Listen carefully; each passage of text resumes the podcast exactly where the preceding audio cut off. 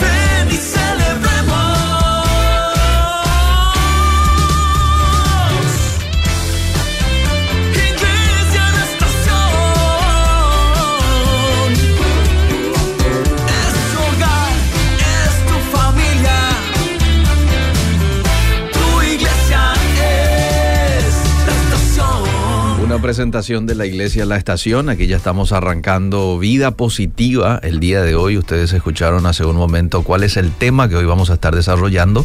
¿Sigue vigente o no?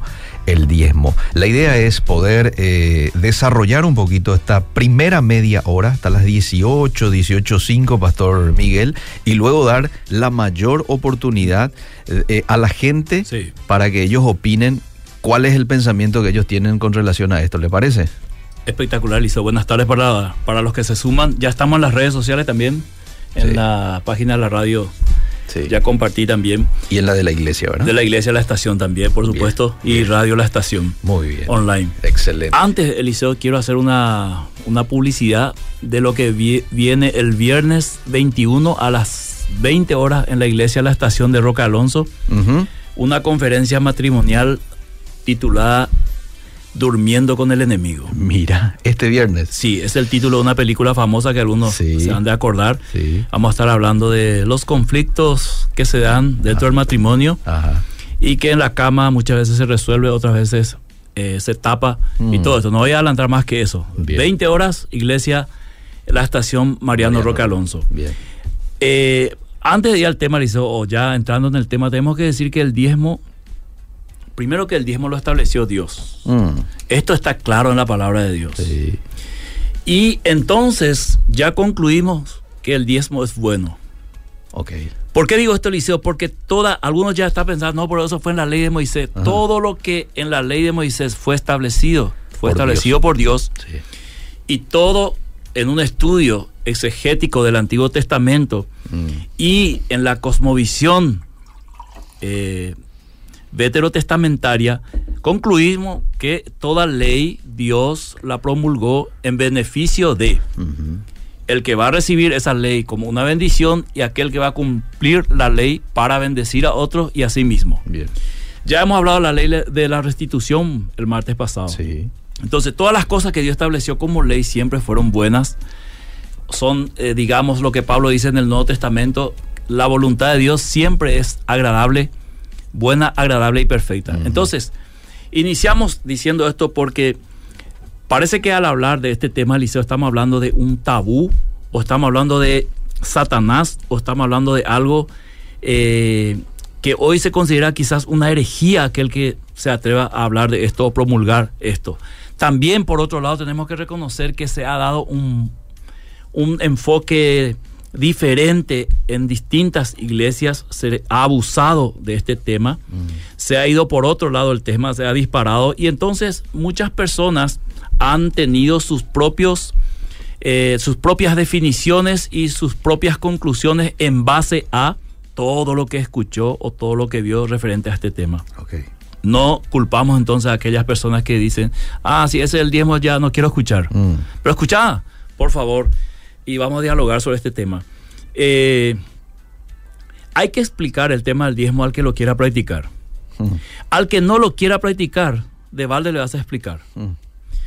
¿Por qué en mi posteo, eh, no, no en mi posteo, en, en- en un grupo yo dije, Esto es tanto para católicos Mm. como para ateos. Mm. Y voy primero a los ateos. Eh, si yo voy a explicar el diezmo a un ateo que me pide eh, exigencias en la explicación del, del- del diezmo, es como que yo quiera dar las características del elefante rosado. No puedo dar características de algo que no existe. Entonces ningún ateo puede hablar del diezmo cuando que en su premisa no cree en la existencia de Dios. Punto. No hay nada que hablar, ni explicarle ni nada. ¿Qué pasa con el católico? Lo vamos a hablar en el transcurso de la programación. Entonces, no hay que tener vergüenza de enseñar el diezmo. Mm. Esto digo a mis amados pastores, líderes que están escuchando. El tema es que hay que saber enseñar y hay que enseñar bien. Porque de la mala enseñanza viene la mala praxis. Y la mala praxis hace que nosotros eh, aparezcamos delante de la opinión pública como ladrones, estafadores, abusadores, personas que se aprovechan de, de los pobres o igual de los ricos. Y esa perspectiva no es la que la palabra de Dios ha dado a la iglesia en este tema. La palabra de Dios es muy seria y demasiado explícita en el tema del dinero y la iglesia, en el Nuevo Testamento especialmente, y también en el Antiguo Testamento.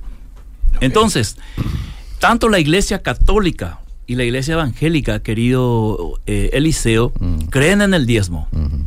Así que cuando yo escucho a un católico acusar a un pastor evangélico, a los evangélicos, de creer en el diezmo y practicarlo, lo único que digo es no conoce la historia de su propia iglesia Mm. y no conoce cómo se sustenta su iglesia. Entonces, eh, por ejemplo, en el concilio de Macom, en el 585 después de Cristo, eh, se decretó en el canon 5 que el diezmo es un mandato divino para la iglesia. Iglesia católica estamos hablando. Entonces, si un católico no diezmaba, era excomulgado. ¿Qué te parece, querido Eliseo? Mm. Así no va. Eh, también eh, el Papa Gregorio Magno, Mm. quien dijo que el diezmo era mandatorio. Mm. Y en el 784, en los tiempos de Carlos Magno, eh, se impuso el diezmo nuevamente en la iglesia. Esto lo dice Justo González eh, en su libro. Además de nombrar los obispos, Carlos Magno se ocupó de legislar acerca de la vida de la iglesia. Y esta legislación del liceo incluyó el descanso dominical obligatorio, incluyó la imposición del diezmo como si fuera un impuesto y el mandato de predicar sencillamente y en la lengua del eh, pueblo. Historia del cristianismo, justo Alex González. Entonces, eh, no estamos hablando ahora solamente de la iglesia evangélica. Mm.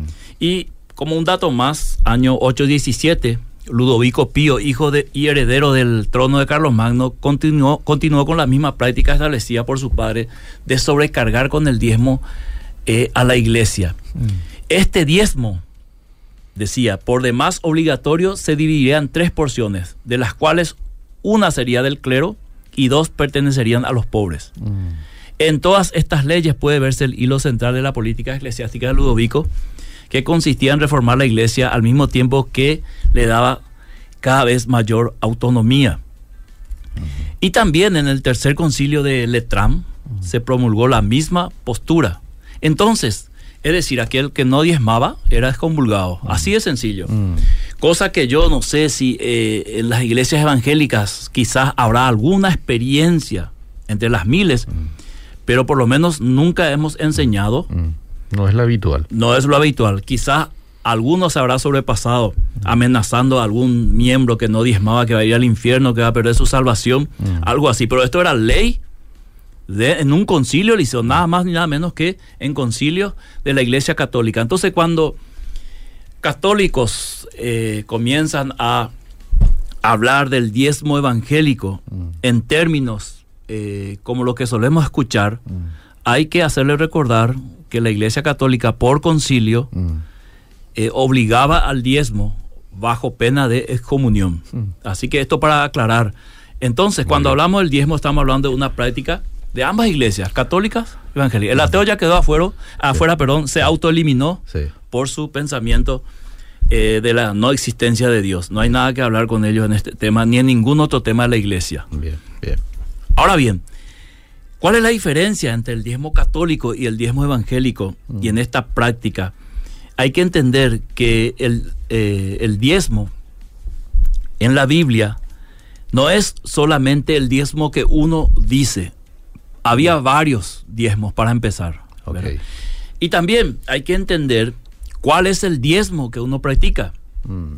Entonces, la Iglesia Católica con el sacerdocio levítico eh, tiene una similitud. ¿Por qué? Porque el sacerdocio levítico estaba el sacerdote y después estaba el pueblo. El sacerdote era el mediador entre Dios y el pueblo. El sacerdote podía perdonar los pecados de parte de Dios. Es lo mismo que nosotros vemos hoy en la Iglesia Católica. El catolicismo tiene su sacerdote y después todos son pueblo. ¿verdad? Entonces, este, este, este sacerdocio es parecido al Antiguo Testamento, entonces diríamos que la Iglesia Católica practicaría el diezmo levítico. Entonces, no así en las iglesias evangélicas donde nosotros no practicamos el diezmo levítico. Y Este es el primer punto importante para entender, Eliseo querido. En las iglesias evangélicas no practicamos el diezmo levítico. Si alguien quiere acusarnos del diezmo levítico, tendrá que demostrar que nosotros practicamos ese diezmo, que ya enseguida voy a mencionar las características de ese diezmo. Bien. Pero no es el diezmo que las iglesias evangélicas promulgan ni practican. Entonces, no practicamos este diezmo levítico según el Antiguo Testamento. Y podemos encontrar en la Biblia entonces varios diezmos, como hemos dicho. Y voy rápido, Eliseo, porque quiero escuchar la audiencia. Por ejemplo, eh, el diezmo para los levitas no era el 10%, para empezar. Mm. Era más que el 20%. Entonces, cuando alguien dice que era diezmo, diezmo es 10%, en el Antiguo Testamento para los levitas era más que el 10%, más inclusive que el 20%. Ok. No sé si puedes leer números 18 y 21 Sí. para ir comprendiendo mejor esto y adentrarnos al tema si está vigente y cuál de los diezmos se practica o practicamos nosotros. Muy bien.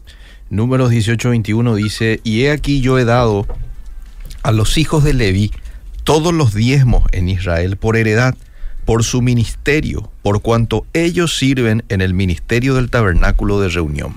Este es un diezmo, Eliseo. Sí. Luego estaba otro diezmo o otro, decir, otro diezmo que era para las fiestas judías. Y eso está en Deuteronomio 12, 17 al 19. Vamos a buscar un ratito aquí. Entonces estamos hablando de un diezmo para los levitas, ahora hablamos de un diezmo para las fiestas. Ok. Deuteronomio. 12, 17 al 19. Dice el 17, ni comerás en tus poblaciones el diezmo de tu grano, de tu vino, de tu aceite, ni las primicias de tus vacas, ni de tus ovejas, ni los votos que prometieres, ni las ofrendas voluntarias, ni las ofrendas elevadas de tus manos, sino que delante de Jehová tu Dios las comerás en el lugar que Jehová tu Dios hubiera escogido, tú, tu hijo, tu hija, tu siervo, tu sierva, y el levita que habita en tus poblaciones te alegrarás delante de Jehová tu Dios de toda la obra de tus manos. Ten cuidado de no desamparar al levita en todos tus días sobre la tierra. Luego, Eliseo querido, ya tenemos dos diezmos. Estaba el diezmo para los pobres. Ah. Si puedes leer Deuteronomio ahí, nomás 14, 28. 14:28 dice, al fin de cada tres años sacarás todo el diezmo de tus productos de aquel año y lo guardarás en tus ciudades. Y vendrá el levita, que no tiene parte ni heredad contigo, y el extranjero. bien, ¿quién me acompañara? Mm. Es- o sea, ¿quién será parte de, de disfrutar de ese diezmo? el levita, Sí. el extranjero, el huérfano y la viuda que hubiera en tus poblaciones, y comerán y serán saciados para que Jehová tu Dios te bendiga en toda la hora que tus manos hicieren. Entonces, podemos volver a nuestra conclusión con la, con la cual arrancamos diciendo que el diezmo es bueno. Mm, que Dios supo distribuir y con el diezmo del pueblo que Él estableció pudo suplir necesidades. No solamente una necesidad, ni solamente las necesidades de unos cuantos, las necesidades de las viudas, pobres extranjeros, levitas que no tenían heredad, no tenían trabajo más que la obra de Dios. Entonces, si nosotros analizamos el diezmo desde este enfoque, esto es bueno. claro. Esto es bueno. Así como es bueno de repente ayudar a un pobre eh, para estudiar, ayudar a un pobre para comprar medicamentos o ir al súper y comprar víveres y llevarle a una familia pobre. Esto es buenísimo. Esto es indiscutible. Claro. Entonces, cuando vamos a hablar de diezmo, hablemos en todo el aspecto general de lo que es el diezmo, lo que significó el diezmo en el Antiguo Testamento y cómo pasa esa transición de estas cosas buenas, cómo pasa al Nuevo Testamento, para no echar argumentos al aire, para no disparar al aire, para no tener, este, no hablar eh, con premisas de falacias, diciendo cosas que no son, ¿verdad? Entonces, arranquemos diciendo que todo esto es buenísimo. Cualquiera se pondría de pie y aplaudiría esto. Claro. En una nación, mira si se practica, se, se practica esto en Paraguay. Tremendo va a ser el liceo. Sí. ¿verdad? Mira si sube un gobernante y ahora decreta, bueno, eh, todos los eh, sojeros, todos los ganaderos van a juntar sus diezmos de tres años. Mm. O sea, pues, se puede juntar hasta 300 vacas Sí. y todo lo que está en esa población, supongamos Misiones, San Juan Bautista Misiones, Mm. todos los pobres, las viudas, los extranjeros pueden venir y llevar una vaca para su familia. Espectacular el liceo. Sí. Entonces, el diezmo es buenísimo. Esto es buenísimo. Y esto era ley en Israel. Mm. Y no hay nada que discutir en ese sentido. Entonces, en Israel se cobraba casi el 30% de diezmo, Mm. no solamente el 10%. Entonces estamos hablando de algo que nosotros al comparar el diezmo de hoy con el diezmo de, de- del Antiguo Testamento, en porcentaje ya estamos cortos. Mm. Porque discutimos ese 10, pero acá hay cerca del 30%. Ujú.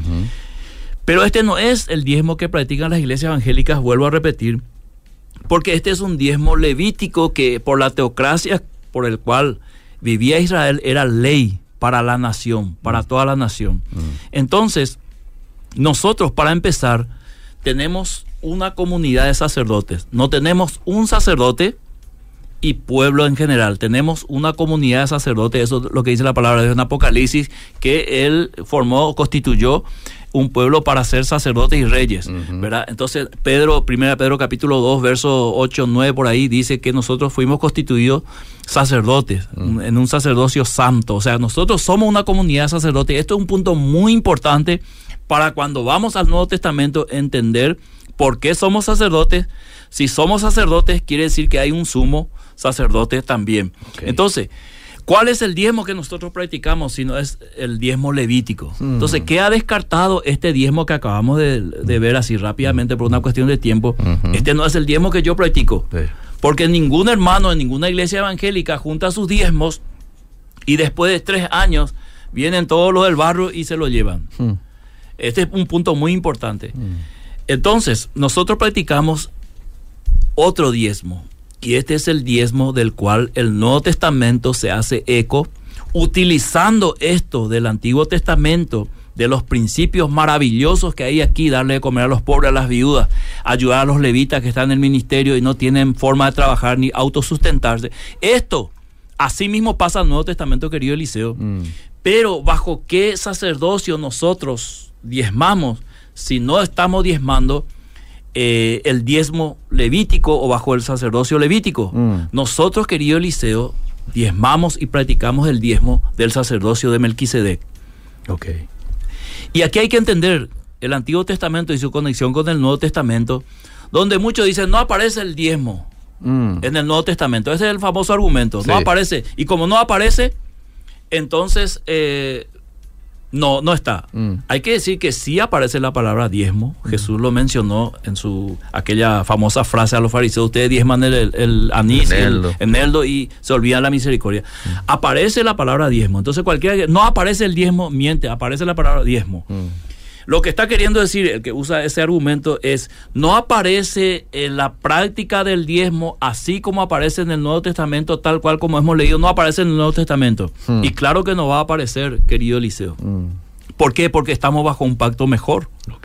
Aquello era sombra de lo que venía. Y si Hmm. aquello era bueno, Eliseo, te imaginas lo que viene. Hmm. Entonces, eh, este diezmo, del cual muchos dicen no aparece en el Nuevo Testamento, pertenecía exclusivamente al pueblo de Israel. Mm. Nosotros no somos el pueblo de Israel.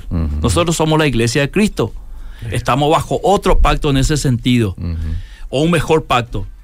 estamos bajo la gracia, aunque muchos quieren conectar toda la gracia al Nuevo Testamento, pero hay que saber conectar Eliseo. Mm, O si no, vamos a traer todo lo que era del antiguo al nuevo y entonces vamos a tener un problema grave. mm.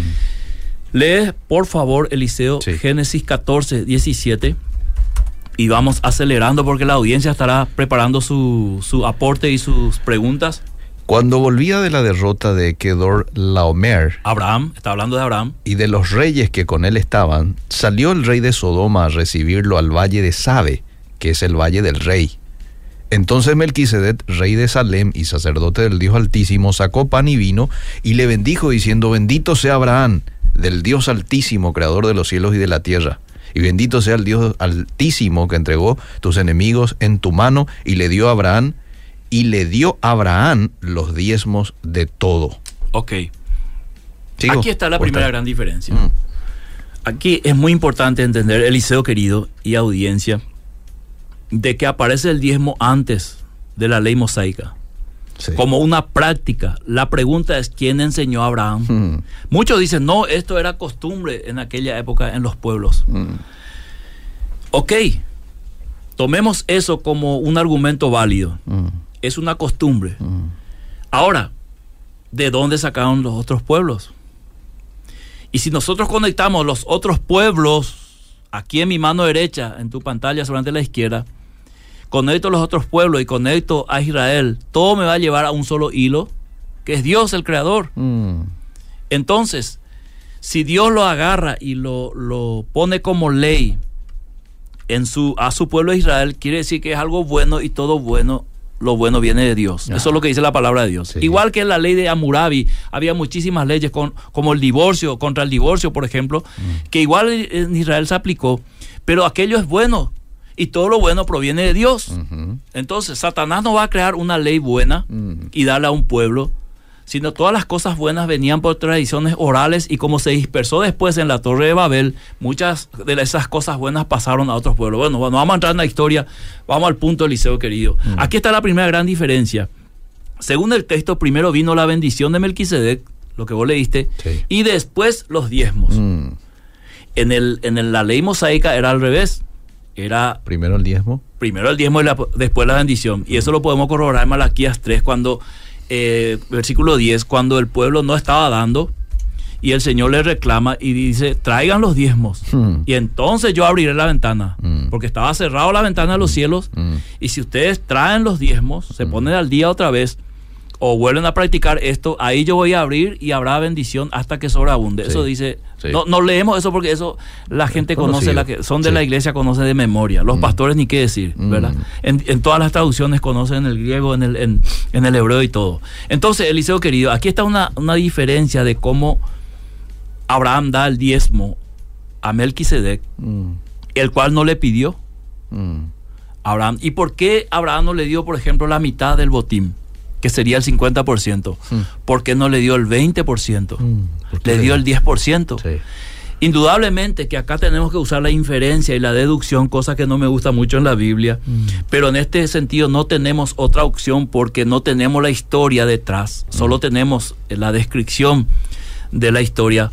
Podemos entender que esta práctica lo traía Abraham ya estableció en su corazón, por eso él da al sacerdote el botín del botín 10%. Algunos argumentan, bueno, ese era un botín de guerra, entonces ahora si querés dar el diezmo al estilo del sacerdocio de Melquisedec, tenés que ir a pelear una guerra y traer el 10%. Esto es una falacia total, querido Eliseo, porque nosotros no podemos retroceder a la historia a 5000 años atrás para poder cumplir algo que es tan claro en la, toda la Biblia, que el dar es bueno y que hay leyes superiores en el Nuevo Testamento bajo el cual, como dije el martes pasado, están encerradas todas las demás leyes. Por ejemplo, la ley del amor. La ley del amor encierra y atrapa otras leyes que aparecen en el Antiguo Testamento y es mucho mayor y es mucho más fuerte que todas aquellas leyes. O sea, yo puedo hacer muchas cosas por la ley del amor. Mm. Eh, en, en- en el Antiguo Testamento estaba el ojo por ojo, diente por diente, la ley del amor dice, bueno, no, no le pagues con la misma moneda al que te hace. Entonces, luego encontramos que Jacob practica el mismo, eh, la misma práctica cuando él tuvo un encuentro con Dios. y él hace un voto y le dice a Dios, si me prosperas y todo sale bien, yo te voy a, de todo yo te voy a dar el 10%. ¿Por qué no le dijo a Dios, de todo te voy a dar la mitad? O te voy a dar el 70%. Otra vez aparece este 10%, aparece en Abraham, aparece en Jacob. Quiere decir que había un conocimiento, un buen conocimiento del 10% pertenecía a Dios. Ajá. Y es interesante que Jacob, después de tener una experiencia espiritual con Dios, donde él ve ángeles que suben y bajan escalera al cielo, tuvo una revelación de quién es Dios y dijo, eh, eh, Dios está aquí, esta es casa de Dios Betel. Y luego él hace esa promesa a Dios. Y coste que él ya tenía esas, esas, esas bendiciones que él le dice a Dios, si vos me bendecís, yo te voy a dar. Ya estaban esas, esas bendiciones a su favor. Pero él siente en su corazón, como una forma de gratitud, otra vez, ¿verdad? Primero la bendición y después Darle el 10%. el 10%. Y esta práctica es importante entender que era una práctica de Abraham, Jacob, que fue su nieto, y nunca Dios cuestionó esta práctica y luego se vuelve ley durante Moisés. Mm. Entonces, estaba profetizado en el Salmo, eh, querido Eliseo 110, 1 al 4, si lees, este sacerdocio de Melquisedec estaba profetizado que vendría. Jehová dijo a mi Señor, Sí. siéntate a mi diestra hasta que ponga a tus enemigos por estrado de tus pies. Jehová enviará desde Sión la vara de tu poder, domina en medio de tus enemigos. Tu pueblo se te ofrecerá voluntariamente en el día de tu poder, en la hermosura de la santidad, desde el seno de la aurora. Tienes tú el rocío de tu juventud. Juró Jehová y no se arrepentirá. Tú eres sacerdote para siempre, según el orden de Melquisedec. Ahí todavía no se estableció el sacerdocio de Cristo, pero ya había una profecía. Entonces, si nosotros diezmamos hoy, Mm. diezmaríamos a- al igual que Abraham y Jacob, por gratitud. Entonces, no diezmamos para ser bendecidos, sino diezmamos por ser bendecidos. Mm. Esta es una gran diferencia, querido Liceo. Sí. Entonces, este, los levitas del sacerdocio al cual ellos respondían en sus diezmos era de la orden de Aarón, de la tribu de Leví. Estoy hablando del pueblo de Israel. No era bajo este sacerdocio. Y por eso había más que otros diezmos, más que el 10%. Y describe la Biblia cómo lo daba. Entonces, para empezar, este sacerdote, este sacerdocio, perdón, levítico, tenía que ser bajo la orden de Aarón y de la tribu de Leví. Cuando aparece Jesús, él aparece de la tribu de Judá, que no tenía nada que ver con el sacerdocio, ¿verdad? De Ni Aarón. con ese diezmo. Y lo hace bajo el orden de Melquisedec. Mm. Entonces, esto lo vemos, querido Eliseo, en el Nuevo Testamento, el cumplimiento de esta profecía que acabaste de leer en el Salmo 110, en Hebreos capítulo 5, verso 5, y te pido que lo leas, por favor, 5, 6, y después te voy diciendo otros versículos del mismo capítulo, Hebreo 5 dijo, ¿eh? Hebreos 5, 5. Dice el 5, así tampoco Cristo se glorificó a sí mismo haciéndose sumo sacerdote, sino el que le dijo, tú eres mi hijo, yo te he engendrado hoy. Verso 6. Como también dice en otro lugar, tú eres sacerdote para siempre, según el orden de Melquisedec. El 9. Y habiendo sido perfeccionado, vino a ser autor de eterna salvación para todos los que le obedecen, y fue declarado por Dios sumo sacerdote según el orden de Melquisedec. Entonces, Eliseo querido, este lugar y los diezmos le pertenecen legítimamente a este sacerdocio. Mm. Por toda la obra que está diciendo el autor de Hebreos que hizo y por la profecía que ya venía de que iba a haber un sacerdocio según este orden de Melquisedec para siempre. Mm. Entonces, si lees ahora Hebreos, ahí nomás 6, 20. Esto aclara más el panorama, querido Eliseo. ¿Cómo no? Dice, donde Jesús entró por nosotros como precursor, hecho sumo sacerdote para siempre según el orden de Melquisedec. Ahí está Eliseo. Entonces Jesús entra como precursor, como el primero para ser sumo sacerdote de esta orden y nosotros ser sacerdotes bajo esa orden Eliseo, porque todos somos eh, como iglesia sacerdotes. Entonces, él fue primero, luego venimos nosotros, que es la iglesia. Entonces, para que haya sumo sacerdote, debe haber sacerdotes. La diferencia entonces, eh, que nosotros en nuestra práctica o en nuestra cosmovisión del diezmo, es que nosotros somos un reino de sacerdotes y todo lo que hace el pastor, por ejemplo, lo puede hacer cualquier creyente en ciertas ministraciones. No así los católicos que solamente el sacerdote puede hacer. Ningún católico del común puede hacer lo que el sacerdote hace. Mm. Sin embargo, cualquier creyente puede predicar, puede bautizar. Puede casar también, ¿por qué no? ¿Verdad? Eh, y puede hacer toda la, orar por los enfermos, ungir. ¿Por qué? Porque estamos en un reino de sacerdote. Lo que sí nosotros hacemos es que damos esa responsabilidad al pastor porque se ocupa directamente de eso, pero eso no impide que otros lo hagan. No, es, no es pecado cuando un creyente le bautiza al otro, por ejemplo, o, o hay una bendición matrimonial. Entonces no hay que ser muy dogmático en esto porque la Biblia nos pone en ese sentido como sacerdote. Esa es una gran diferencia entre los católicos y evangélicos. Entonces, nosotros al diezmar lo hacemos bajo leyes espirituales universales y eternos. Por ejemplo, bajo la ley de gratitud que lo tuvo Abraham, que lo tuvo Jacob, Jacob. bajo la ley de generosidad que ellos tuvieron porque fueron generosos en apartar esos 10% y ofrecerlo a Dios. En este sentido, Abraham a Melquisedec y Jacob para Dios. De todo, dice, de todo. No dice un- una cierta parte, de todo. Y también está bajo la ley del amor. Y ahora, ¿cómo hacemos esta transición del Antiguo al Nuevo Testamento para entender por qué practicamos el diezmo y bajo qué sacerdocio? Primero porque el diezmo es bueno, es una práctica buenísima, tiene beneficios para el que recibe y para el que da. Luego, es algo que Dios estableció y por eso Abraham lo practicó, por eso Jacob lo practicó, por eso fue ley en Israel. Hay una gran diferencia entre los diezmos bajo el sacerdocio levítico y los diezmos bajo el sacerdocio de Cristo, según la orden de Melquisedec. Y por eso en el Nuevo Testamento no apela tanto a los porcentajes ni a estas cuestiones específicas de grano y otras cosas, sino va a la ley general. ¿Por qué? Porque Jesús cuando explica la ley, lo explica en el sentido amplio. Oísteis que fue dicho, mas yo digo, hasta que Jesús dijo, por ejemplo, que el adulterio partía del corazón con los malos pensamientos y deseos, nadie sabía de eso. Mm. Siempre se tenía en cuenta que adulterio era eh, encontrar a un hombre y una mujer en la cama en pleno acto, eso era adulterio. Pero Jesús dijo, no, adulterio es cuando vos estás en tu corazón maquinando cómo, cómo echar a una mujer o cómo pecar con una mujer. Ahí vos ya estás adulterando porque ya está el principio del adulterio en tu corazón. Y si le das rienda suelta, esto va a pasar. ¿De dónde sacó Jesús eso? De lo mismo que Dios le dijo a Caín, el pecado está a la puerta. Si vos cedes, va a entrar. De vos depende Caín. Entonces, lo que hace el Nuevo Testamento es toma todas las, las leyes del Antiguo Testamento y lo amplía. Mm. ¿Por qué? Porque ahora viene un nuevo pueblo, ahora viene un Jeru- una Jerusalén celestial, bajo mejores eh, promesas, ¿entendés? Ujú. Prácticas más, digamos, generales y universales, no solamente en el perímetro de un pueblo llamado Israel. Entonces, si ahora lees 2 Corintios capítulo 9 y vamos a leer todito Eliseo, Bien. y con esto íbamos concluyendo para dar lugar a la audiencia, pero es importante que leas completo el capítulo 9 de 2 Corintios para entender lo que Pablo está diciendo a la iglesia.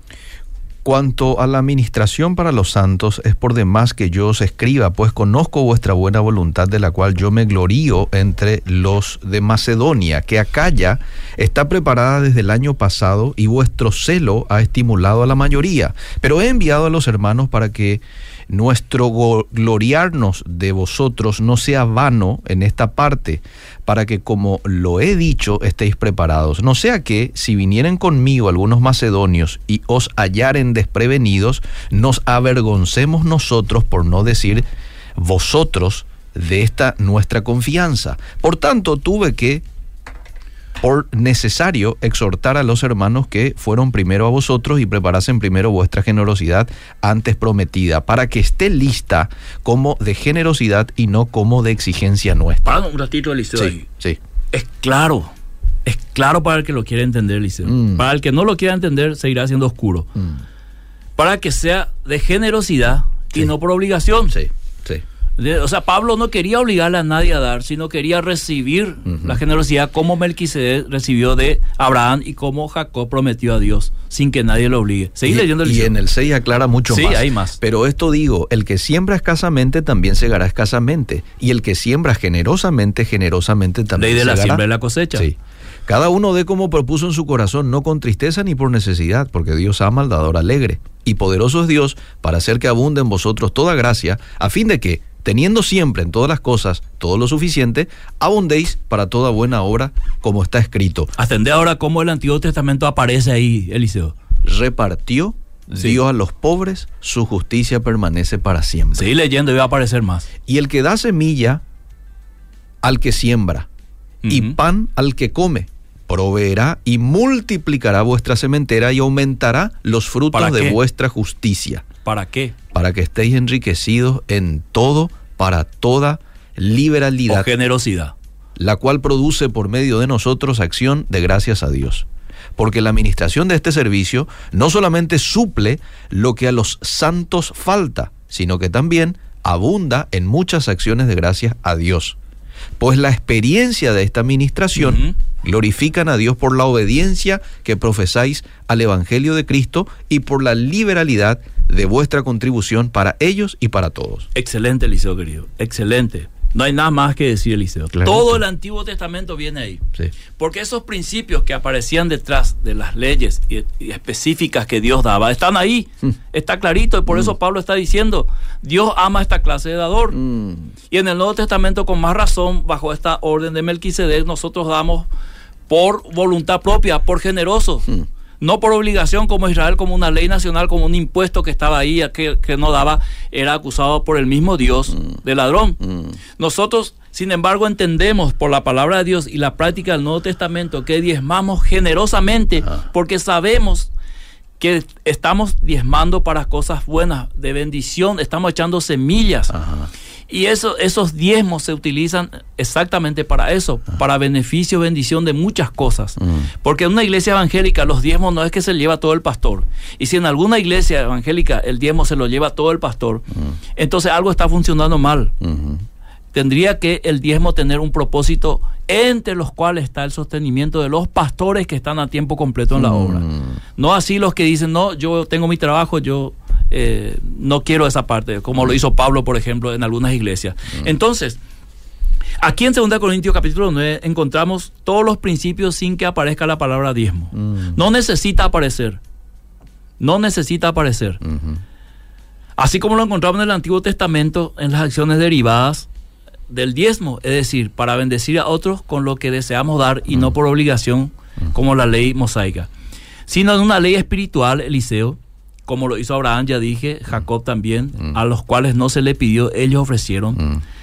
Ahora, el profeta Jeremías habló de, una, de un tiempo profético para el Nuevo Testamento diciendo, en ese, en ese tiempo yo escribiré mis leyes en su mente y en su corazón, ya no en una tabla. Mm. Entonces cada creyente en Cristo tiene guardado en su corazón esta ley de dar Mm.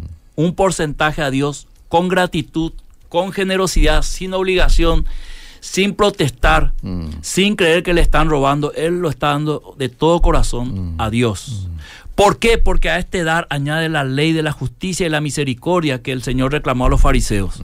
Entonces, querido, eh, en Génesis 28, Jacob hizo una promesa. eh, y ya lo dijimos, esto, Eliseo, para Sí. cuando, donde él promete, si, si, si volviera en paz a casa mi padre, Jehová será mi Dios y esta piedra que he puesto será por señal. Esto vino, como dije anteriormente, después de una revelación, de una experiencia espiritual. Entonces, cada creyente que ha sido regenerado por el Espíritu Santo y ha tenido esta experiencia espiritual, se espera que tenga la misma actitud que Jacob Mm. de querer dar a Dios o dar para la obra de Dios de motus propio, de, de- de Manera ese deseo. sí. Exactamente, querido Eliseo. Entonces, estamos, a diferencia del sacerdocio levítico bajo el sacerdocio Melquisedec, Mm.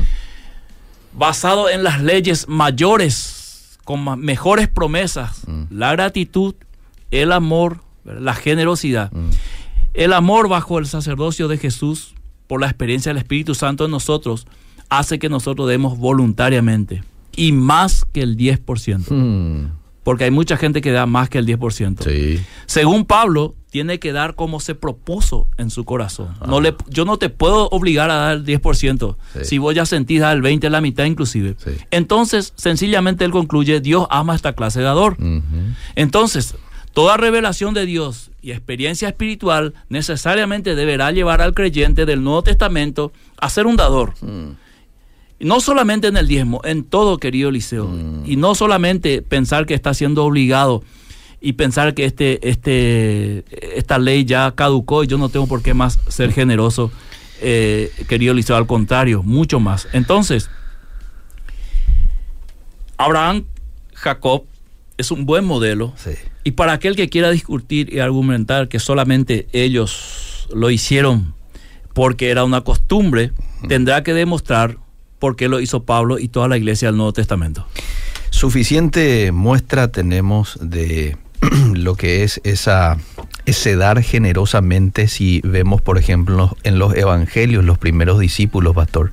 En Hechos, cuando, sí. Hechos, cuando iban y vendían sus propiedades y traían el 100%.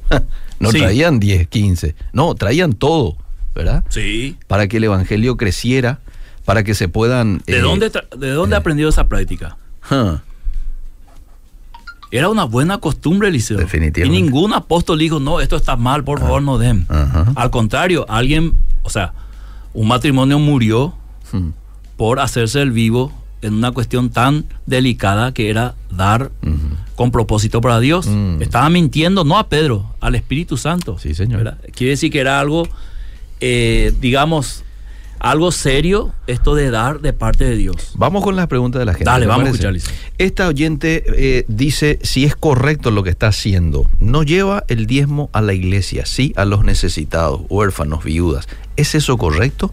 Sí, aquí Eliseo voy a tratar de ser lo más claro posible. Mm, Cuando uno es miembro de una iglesia, tiene que ser miembro pleno. claro. Si yo estoy casado, ¿verdad? Ajá. Tengo que ser esposo pleno Sí, señor. En mi familia y padre pleno. Cumplir con su Yo familia. puedo ayudar a mis hermanos, yo puedo ayudar a mis primos, a mis cuñados, a mis vecinos, a mis amigos, a mi exa, Ajá. ¿verdad? Pero primero la responsabilidad. Entonces yo digo a esta oyente, deberías llevar los diezmos a la iglesia Mm. y que la iglesia reparta. Mm. Deberías hacerle saber a la iglesia que hay ciertas personas pobres si inclusive tu diezmo, que de un sueldo mínimo sería 250 mil, Mm. quizás de parte de la iglesia le ayuden con más de los diezmos de todos. ¿Se entiende, Eliseo? Sí, sí, sí, o sea, yo hago partícipe a la iglesia de esta necesidad y contribuyo con mi diezmo para que la iglesia a su vez ayude a esos pobres, quizás en una cantidad mayor de lo que yo haría. Claro. Claro que está bien ayudar a los pobres, Eliseo, Mm, pero sería bueno hacerlo en ese sentido como un miembro Claro. de la iglesia. sí, sí, sí. Totalmente. Es una cuestión lógica. Es como que uno Es vaya- lo mismo me adelanto a aquel que me pega- eh, quiera preguntar, eh, ¿puedo dar mi diezmo a un pastor? Eh, También se puede, Eliseo. Sí. Por supuesto que sí. Si, hay, si yo veo una necesidad y voy y le doy, ¿verdad? Sí. Al pastor. Sí. Pero sería bueno siempre hacerlo canalizado Ajá. con la iglesia donde soy miembro, Totalmente. ¿verdad? Pero tampoco es pecado eso. No, te iba a decir nomás que uno va, por ejemplo, a, a, qué sé yo, a, a cenar a un restaurante este, y no paga allí la cuenta, sino que va a otro lado, ¿verdad? Eh, hago esta relación eh, con la iglesia en donde uno va y a uno lo ayudan, a uno lo sirven, si es que eh, vale esa expresión, ¿no? Donde uno es edificado por un mensaje todos los domingos y de pronto no quiera dar allí para el sostenimiento de esa obra, sino que va a otro lugar. Sí. El otro lugar también es válido, ¿no? Pero lo que usted dice, eh, también tengo que colaborar con este lugar en donde me están sosteniendo, me están Sí. ayudando y están llevando a cabo la obra. Categórico. Y ahí entra, Eliseo querido, mientras Sí. buscas otro mensaje, Sí. el tema de cada uno de cómo propuso en su corazón. Exacto. Yo conozco gente, por ejemplo, que cuyos diezmos son, digamos, potencialmente mucho dinero. Mm, Entonces dice, voy a partir en tres. sí. Voy a dar acá para este pastor, acá para esta iglesia y acá voy a dar para esta obra de los niños. Bien. Es válido, Liceo. Es válido siempre bajo el principio, cada uno de como propuso en su corazón. Muy bien. ¿Verdad? Otro dice, voy al el 15%, Ajá. 10 para mi iglesia y 5 para aquella iglesia. Ajá. Todo es válido, Liceo, porque el diezmo es bueno. Mm, Este es el principio que lo establece. Dios lo estableció, por lo tanto es bueno. Aunque te den el 1% del liceo, Hmm. siempre te va a venir bien. Imagínate si un empresario dice, no sé qué hacer, siento mi corazón, le dan un por ciento al liceo. Y esta, este mes su empresa facturó 150 millones de Hmm. ganancia. Y dice, un por ciento le da al liceo. ¿Cuánto es un por ciento al liceo? ¿Un millón y medio? Sí. ¿Te viene bien o mal? Claro que viene bien. Imagínate si da el 10% Hmm. o el 20%. Buenas tardes. Eh, ¿Qué pasa si el pastor lleva el diezmo y nosotros no sabemos qué pasa de él, del Debe- dinero? Debería haber eh, transparencia en la iglesia, Liceo. Mm. Justamente para que no se piense así. Ok. Pastor tiene que presentarse o el administrador decir, hermano, esto fue la entrada, esto fue la salida, aquí se gastó. Ajá. Sencillo. es. Ah, Y, y el hermano tiene que exigir, ¿verdad? Tiene que hablar con el pastor claro y sí, preguntar. claro Yo que quiero saber preguntar. esto. Sí, por, por ahí pidió un dinero para hacer la muralla y no era la muralla de la iglesia, sino del pastor. Pero si decía de antemano, para mi muralla, nadie va a decir nada. Ok. Sería bueno que las iglesias coloquen ese informe en qué se usan lo que ingresa a la iglesia cada mes. Ejemplo, Ujú. ejemplo.